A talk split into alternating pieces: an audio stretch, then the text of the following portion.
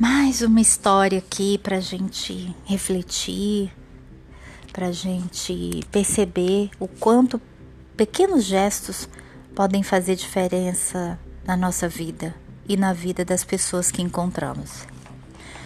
O amigo.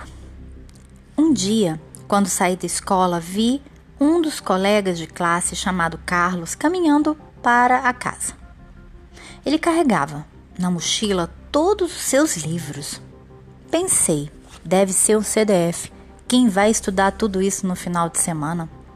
Dei os ombros e segui. Mais para frente, vi um grupo de garotos correndo em direção ao Carlos.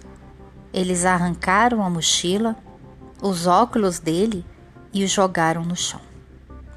Quando ergueu o rosto, pude ver a tristeza nos olhos dele. Senti pena.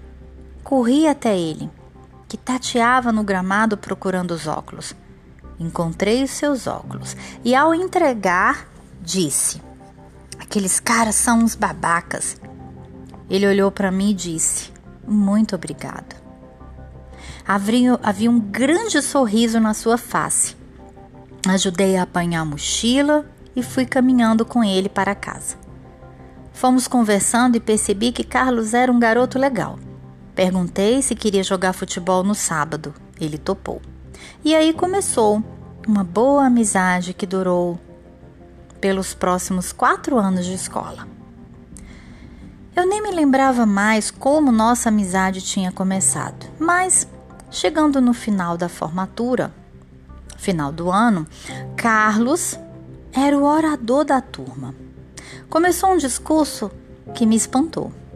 Quando ele subiu no palco, na hora dos agradecimentos, em vez dos pais, professores, ele olhou para mim e disse que só estava ali graças a um amigo e começou a contar a história do dia em que nos conhecemos. Naquele dia, contou Carlos, seria o último dia de vida dele. Tinha pensado em pôr um fim na sua vida solitária e sem amigos. Por isso, levou os livros para casa, para que a mãe não tivesse que passar por essa dor depois que ele morresse. Mas me deu um sorriso e disse: Felizmente eu fui salvo. Meu amigo me salvou.